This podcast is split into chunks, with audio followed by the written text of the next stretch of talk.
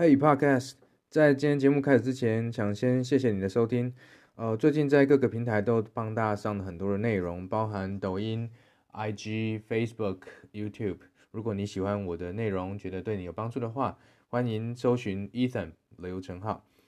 今天呢，非常开心，呃，邀请到这一位也算是我自从 NFT 概念出来之后啊，默默在关注的我的偶像之一啦。啊，所以呢。趁着 Pub Radio 的这个节目呢，我把它不藏私哈分享给大家，很开心邀请到 KOL Branding 品牌事务所创办人，也是现在一本非常精彩的书哈。NFT 实战圣经的作者刘成浩。Ethan，欢迎你 Ethan。谢谢 Will，我是 Ethan 刘成浩，很高兴今天有机会到 Will 的节目来跟各位观众在线上呃一起交流。我想先请 Ethan 分享一下他创立，您创立这个 KOL Branding 这个品牌事务所的契机是什么？嗯，其实，在二零一八一九年的时候，我那时候投入最深的哦，是在从事创投基金的管理，然后在建立呃加速器。那大家知道，做加速器就是你会每天接触到非常多的新创公司，他们可能会来提案，然后他们可能会有很多未来事业的一些期待。不过，我们也了解到啊，新创公司的资源很少。那最常被问到的一个问题就是说，那那我们没有。这个预算要怎么样去建立品牌哦？所以这个是呃其中的一个契机。就我在思考，哎，没有预算，那如何建立品牌？我如何可以协助你们？第二点就是说，呃，有很多其实是企业的，可是呢，他不知道怎么样去运用所谓的个人品牌。很多他们的员工也会开始在工作之余经营个人品牌，但是这些事情如果没有办法跟企业本身的经营连接起来，也是非常可惜的事情。所以在二零二一年的二月份，我就成立的这个 KOL。KOL Branding 主要就是协助个人，无论你是创业者或创作者啊，都可以去建立个人品牌，然后帮助企业了解你如何利用员工的个人品牌去互相连接，产生一个综效。那我在这个 Co-Branding 的愿景呢，就是能够帮助一百万人成就喜欢的事业，那就一路的呃走到现在。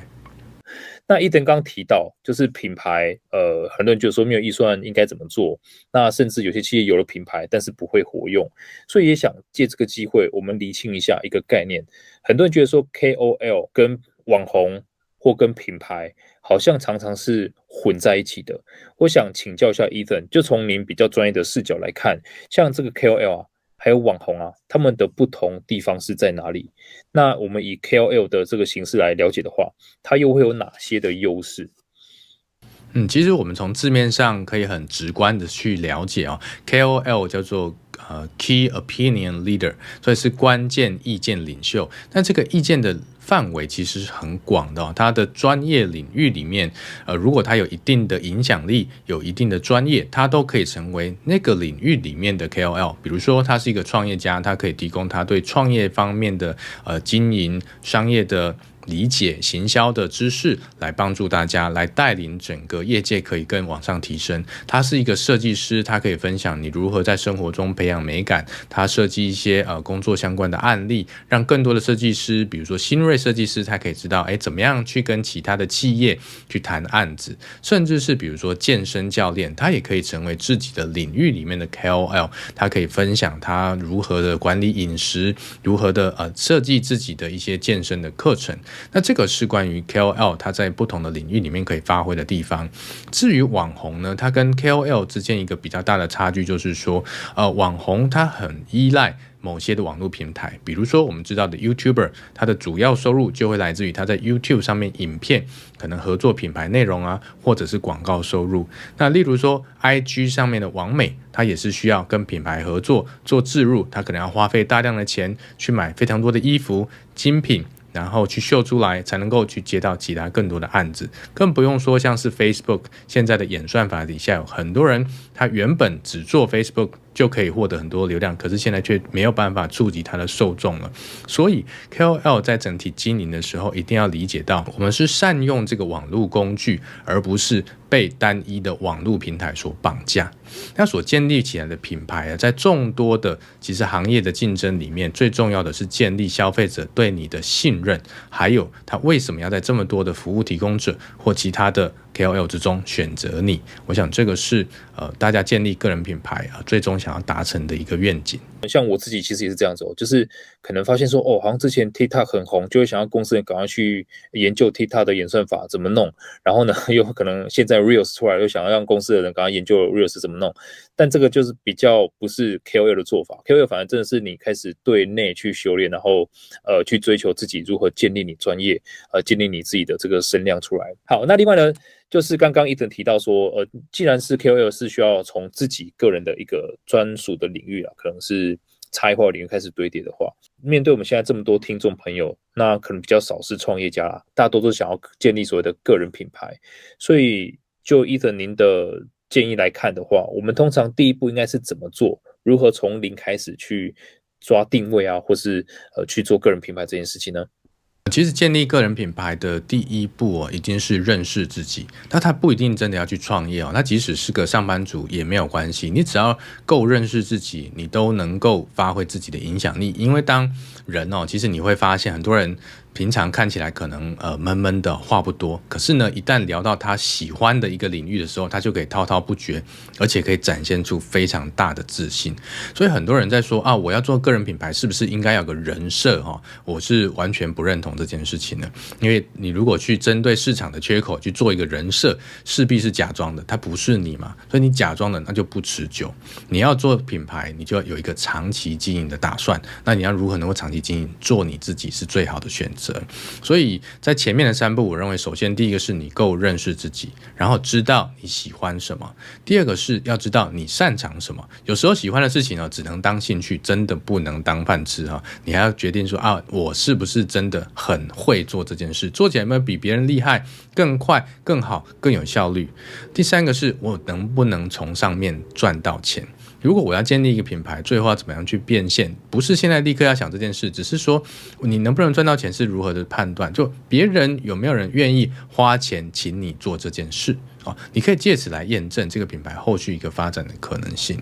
那也有遇到很多人说啊，我要怎么认识自己？这好像是一个大家从小到大都一直摆脱不了的问题哈。对，我觉得在 个人品牌的探索上面，其实最好的方式就是你要去尝试了，你要去多方的尝试，多做几个领域。即使说初期你可能呃做了三个月，做了六个月，发觉失败了，哎也没有关系，再换一个题目再进行就好了。因为其实我们真的有足够多的时间，有足够多的资源，可以让你去运用，可以让你去测试，究竟市场需要的跟我们自己喜欢的、擅长的有什么样的连结，能够让你赚得到钱，建立你的个人品牌。刚刚一点也提到了，我觉得很有帮助啊，就是大家可以多多的去注意一下自己在讲到什么时候会滔滔不绝。甚至是你讨论韩剧也没有问题，因为有很多这一种呃剧评啊、影评的这种 KOL 也是有的。如果你发现你就是特别讨论某一些类型的，那也是可以的，就把它讲出来。第二个是看到你是擅长什么，在第三个去想一想如何变现。那么我相信，当这三者都做到的时候，你可以形成是一个正向循环，你会有成就感，然后就慢慢的也可以长期的去走下去。哇，真的。那我也非常期待哈一等待会我会特别再邀请你跟我们分享一下，从这个 Co-branding 这样的一个平台，然后从你的这个呃当时的这个愿景了哈，我希望可以让更多人一百万个人从事自己热爱的事业，那开始去做个人品牌，再到 NFT，您是？有什么样的一个转换？呃，我前面其实有分享到，我在一九一八一九年的时候，主要是在做创投嘛。那做创投很重要一点，就是要了解全世界的钱往哪里流，因为所有的新创的趋势哦，在每一年都有一些亮点。那另外，呃，我有一个比较特别的背景啊，就是我在博士班的时候，我主修的其实是艺术，所以我一直对于啊，在艺术市场的交易跟在新创之间的交集很有兴趣，就是为什么？艺术市场的交易好像一直都很黑箱，很没有效率，大家都不知道为什么这些作品可以卖这么贵，是不是洗钱？哦，有没有什么科技？有没有什么科技啊，可以在里面去做创业的？那当然，二零一八一九年的时候，当时谈区块链的行业，大家都在讲 ICO，就讲初次货币发行，就发币嘛，哈。那很多的泡沫化，很多的骗骗局。那一直到二零二一年的二月份，我注意到佳士得这个拍卖所，它开始让 Beeple 的这一幅作品可以进入主流的一个艺术交易市场里面。那在过去，数位艺术是没有办法进入拍卖场，因为它没有办法鉴别作者，没有办法鉴别出处，所以这个 case 其实是大大的吸引我的注意。那我也认为，从这个关键的转类点开始哈，那 NFT 会进入整个。呃，市场的眼球里面，那能够改变未来五到十年里面非常非常多的呃市场交易的现况。所以在二月开始，我就开始做一些公开的演讲，来谈论 NFT 的观念，谈论 NFT 的各种的应用。那事实上是到了呃大概七八月份的时候啊，我当时有一部影片叫做《不要买 NFT，除非你先看过这部影片》。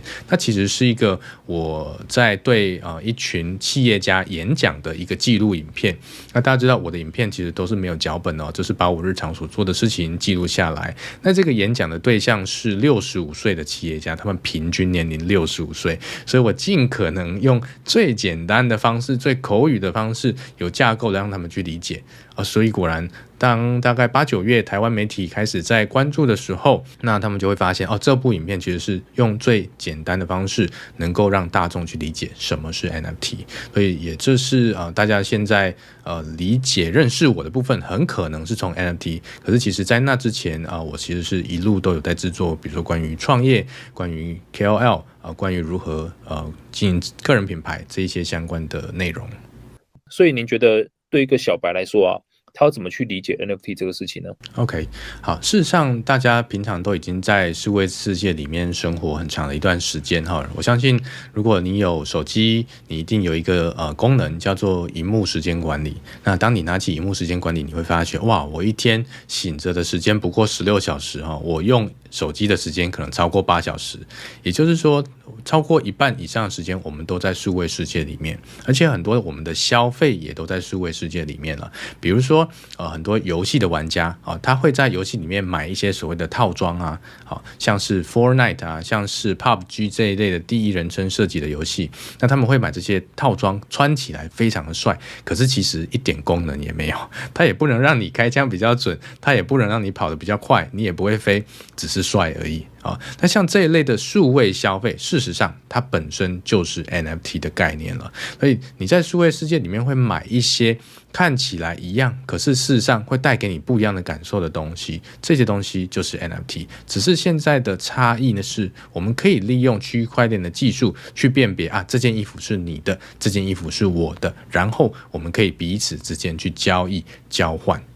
所以这个消费的缘由，我觉得是 NFT 比起技术来说啦，对大众更有意义的事情。那我们不管是从哪些主流的媒体啊，或者新闻去看到说，其实对于 NFT 的整个市场啊，它在前阵子真的是，或像去年哈，真的是吹捧到，呃，很多人在很短的时间内赚了很多钱。然后甚至是可能，比如说印度的一位默默无名的人，然后可能本来是穷到皮包骨，然后接着就因为 NFT，然后赚了几千万美金。那 NFT 一直给人家就是我们因为市场上这些讯息啦，它带给我们的印象就是非常短期的，然后呢可以。获利很多很多的，然后呢，千万不能够错过的。那其实我从伊登的 YouTube 看到说伊登对于这个是有很不同的这个见解，那是以比较长期的视角去解释它的。可不可以请伊登分享一下，你是怎么用比较长期的视角去看待 NFT，以及你对于现在 NFT 的这个市场啊，就是是不是真的有过热的现象呢？如果我们去看整个市场的现况，的确是有过热的现况。那你要如何去解释它？其实也蛮容易的哈，就是一个经济学第一课叫供需的法则啦。在去年呃嗯七月八月的时候哈，那个时候全球的市场关注力往 NFT 的交易去进入的时候，当时的整体 NFT 项目的供应量还不大，所以想要新进来的人很多，可是在做 NFT 的人不多，所以每个项目啊，几乎你只要发就有人。人脉就赚钱很容易，可是到了第四季，呃，最高的交易量其实是在去年的十二月到今年的二月之间哦，在这里面每一个人都看到说，哇，这里有机可乘，我们也来发 NFT。那发了以后，最后就会导致什么？供过于求。其实新进来的人没有这么多，那就会导致说我买进去的 NFT 最后卖不掉了。那缺少流动性之下，自然而然每一个人在上面能够花的钱越来越少。那上上面我想要变现，我就只能什么，就能赔钱卖出。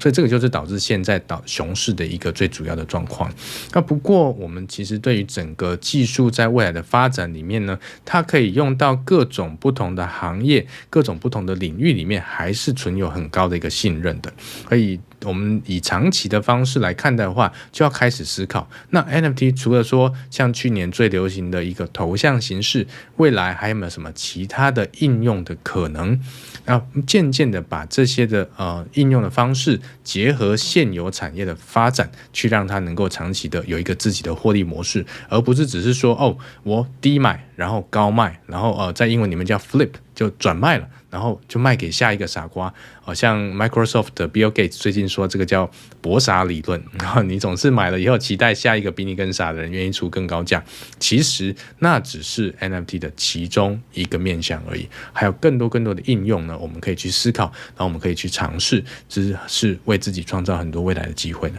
呃，基本上我们如果从您您提及过的一个。呃，概念就相当于是一个股权的概念，所以您认为像 NFT 会不会其实对于这个时代的年轻人更有那一些创业或者是去实现自己梦想的机会？我可以举一个实际的例子哈，像我在五月十二号的时候推出这本书叫 NFT 实战圣经哦，然后大家也知道现在出版的市场。并不是这么的好嘛，那出版社其实也是觉得压力很大了哈，要要出这样一本书，那感觉全球啊大概只有百分之二的人在投入 NFT，那更何况台湾还是一个呃还在发展中的事情，所以市场的这个量很小，所以我当时就提了一个用 NFT 来做行销的计划。这个计划是怎么做呢？我们呢在预售的时候啊，是每买十本书，买十本书我们会。呃，给他一个 NFT，那这个 NFT 呢，其实是一个可以加入呃所谓去中心化自治组织一个道的组织里面的一个凭证。那你有这个凭证呢，未来你可以决定啊，你可以决定说，在这个道里面的基金怎么样运用啊，那你可以投票，你可以提案。啊，你后续的执行所有的获利呢，也会再回到这个道里面。所以，呃，我们这本书在五月十二号预售当天就获得成品全站第一，然后在呃开始预售的第二天之后就二刷，因为首刷就卖完了，然后在第一个礼拜之后就三刷了。所以这个是出版社其实看到这样的行销方式，那个下巴都掉下来哈，因为他们最容易质疑我，就是说哪会有人要买十本书啊？哈 哈对，但可是如果你是一本书一本书卖，你只是把书当书卖，那对于这个数位时代里面很重要的一件事情是什么？我们要回去看事物的本质。如果我只是卖书，书又不是由纸张跟墨水构成的，书卖的是什么？书卖的是知识嘛。所以，我们怎么样把这个知识提炼出来，让大家愿意说：“我买书，我买的是你的知识，我买的是未来能够参与跟我一起经营知识行业的一个权利。”然后买十本书，我自己留一本看，剩下的九本给不知道的人，给这些还没有进入 NFT 的人。那我不止自己拥有的知识，我还可以造福了其他人。所以，这个也是实际上我们运用给很多的呃知识。工作者啦，甚至是 YouTuber 啦，他自己想要开线上课程的人呐，他一知道这个消息，他马上就买十本，甚至我们在单笔订单收到最高量是一个人买了一百本啊，所以，所以我觉得在这个呃 NFT 的时代里面，其实有非常多非常多的创新方式，呃，可以去创造机会。我的偶像 Elon Musk 的一个非常重要的概念叫做第一性原理。其实卖书不要把它当成是一呃书，而是呢，你是去学东西的。那用这个视角来理解写书啊、卖书这件事情，你就多了无限种可能。再加上伊登用他对于 NFT 非常深刻的理解，我们也看到他正在创造一个可能是 NFT 的另外一个呃奇迹。那也希望大家可以借由伊登的分享啊，这个是我比较关心的议题，就是不管是股票也好，呃，投资 NFT 也好，都会有割韭菜的状况存在。但是有人就是为了去赚下一个韭菜的钱，有人是跟着公司一起成长，或者 NFT 的本质一起成长。那希望大家都可以用比较健康、理性的视角去看待这些事情，相信你可以做出比较理智的投资选择。好，那我们回到伊藤这边，呃，其实我们刚刚也听到了，伊藤他是一位艺术的博士，然后呢，之前也是这个基金的创投人，然后呢又写书，然后呢又研究 NFT，然后呢又自己经营的 YouTube 的频道。我想了解一下，伊藤，你到底是怎么分配您的时间的？再加上您刚刚提到说，您录影片的时候是没有什么讲稿的，这听起来是蛮惊人的。想了解一下，您现在是怎么在安排您自己的生活啊？您学习啊、拍摄影片啊等等的。你到底有没有在睡觉？其实很多的呃，我们的那个粉丝啊，常常会在半夜三四点的时候收到我回的讯息，他们都吓一跳啊！你还没睡觉？我说没有，我已经起床了。呃，其实是因为说我们合作的伙伴实际上在全世界各地都有啦，所以很多时候要配合人家的时间嘛啊、所以呃，主要都是我的休息方式是这样啊，我没有一个固定的休息时间，就是可能呃接下来有三小时有空，我就先休息一下，然后我就继续起来做我的事情，所以我基本上没有分日夜的哈。那 Will 这边其实你是投资专家啦，对我来讲，我的资产也有这个资产组合。可是对于我的人生，对我的时间来讲，我百分之百都是花在我的事业上。那我意思不是说哈，你要焚高忌鬼，蜡烛两头烧。我的意思是说，如果我很清楚我自己要什么，我很清楚我自己要什么，健康它很重要，没有错。所以它的健康是为了用来支持我的事业的。因为我知道我要经营事业，我需要有很健康的身体啊，所以我也会休息，我也会运动，但最终回归到头来都是呃这些的呃，无论是我的呃体力啊，或者说甚至是体态好了，这些保持都是为了。呃，我的事业的经营，所以呃，这个目标对我来讲其实是很明确的。那更重要的是，我享受这个过程。然后我也分享到，呃，Will 也知道说我拍片没有脚本哈，为什么？因为我没有时间写脚本。对。那第二个就是说，我对于经营自媒体的一个呃心得是这样的啊，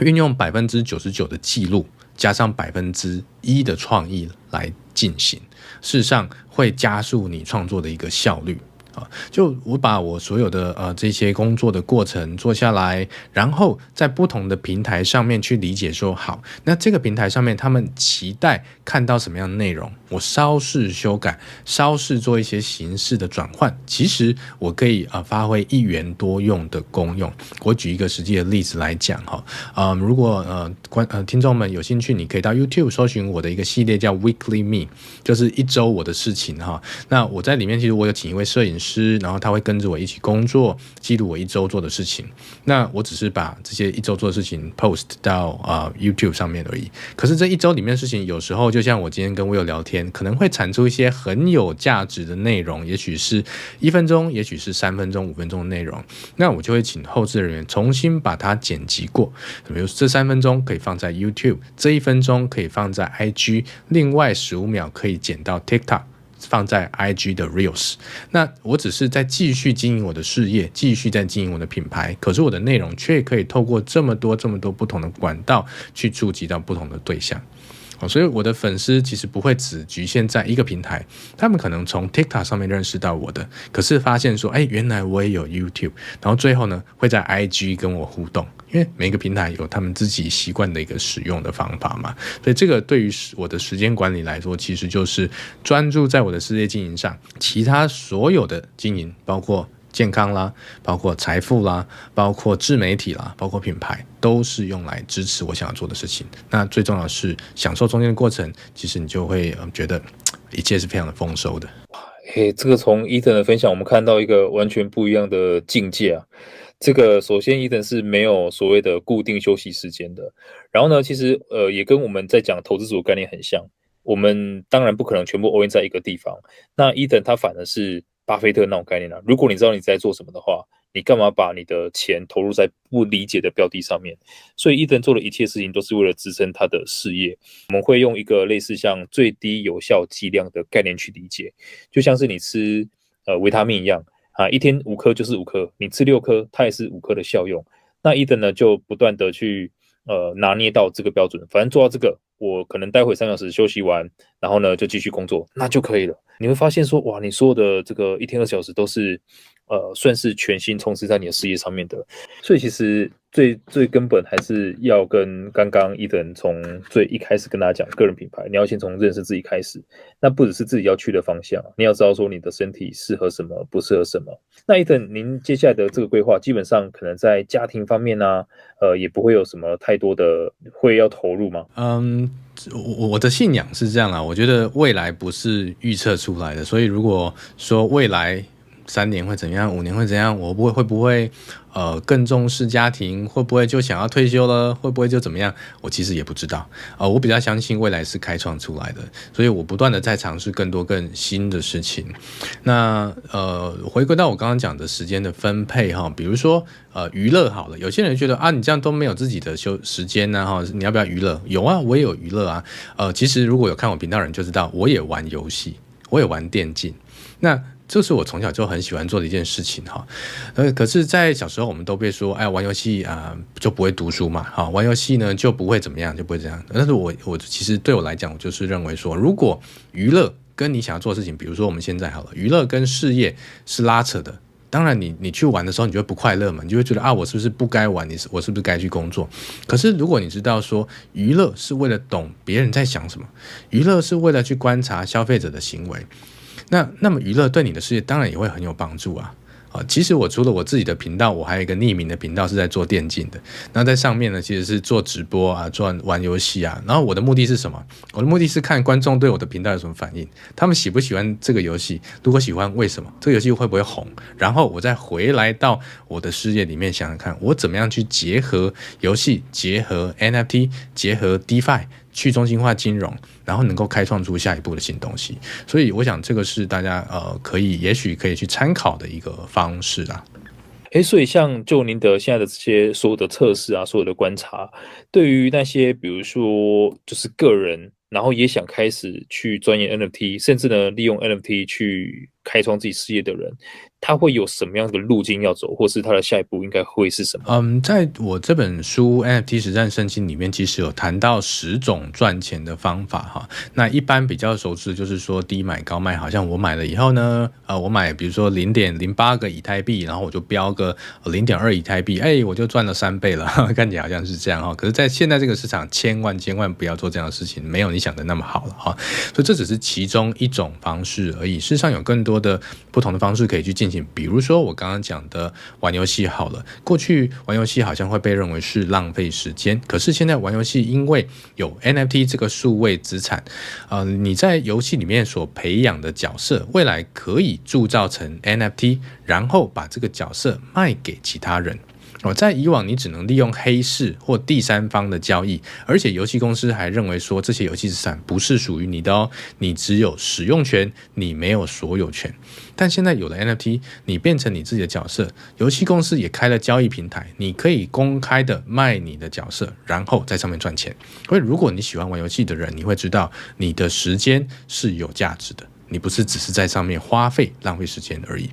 那或者是说，哎，你今天也像我一样，你可能呃也喜欢做一个内容创作者。无论你是像上镜头啦，啊、呃，你要像 Will 一样利用他美妙的声音来做一个 Podcast 啦，还是说你很会写文案，你可以来介绍这些内容啊，NFT 项目啊，投资的呃部分呢、啊，你都可以呢利用这些交易所所提供的一些 Referral Link，就是一些转介的连接，你可能可以有佣金的收入，甚至你写得更好，你流量出来会有品牌来。找你合作，请你来做业配哦，这些其实也是你可以去呃试着啊尝试用非常低成本的方式，一边学习一边分享。我们并不需要在一开始就假装哦，我是专家，我是大师，我是呃呃投资顾问。No No No，每一个人都有学习的过程。我更强调的是，如果我们今天把自己学习的过程公开出来，其实对很多。新手小白会更有共鸣。比起说哦，我是投资大师，请你花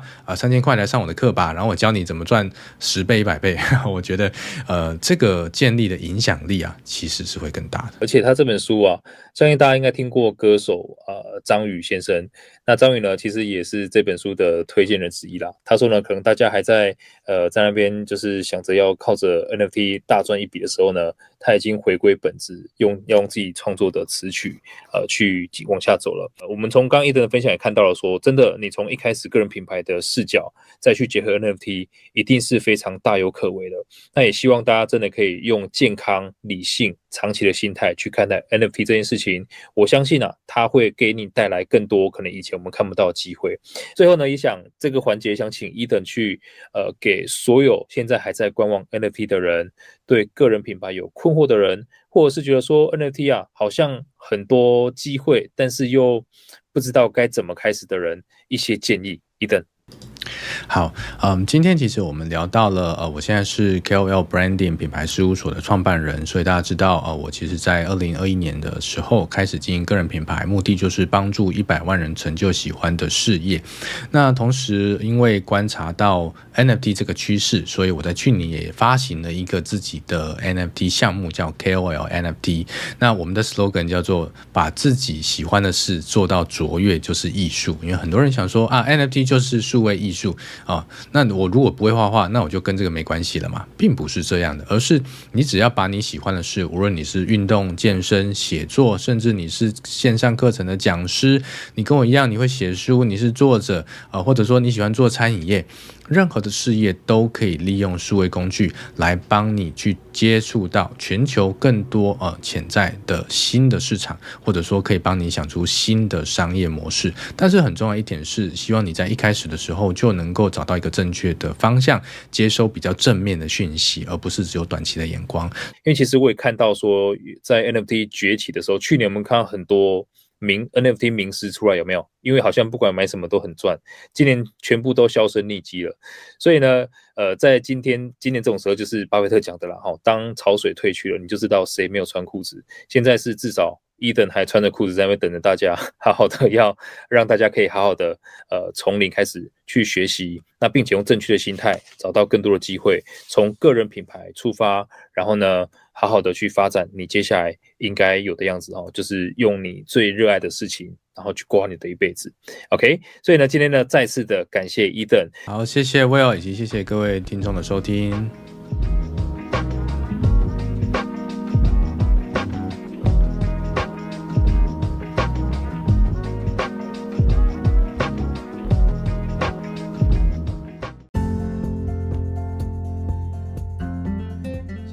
的收听，我相信很多人现在才刚开始听 Podcast，或许你跟我一样是一边听一边工作或做其他的事情。如果你觉得我的内容对你来说有价值，不要忘了订阅并分享给你的朋友。那如果你还想听什么样的内容，也欢迎你留言告诉我。祝你有个美好的一天，拜拜。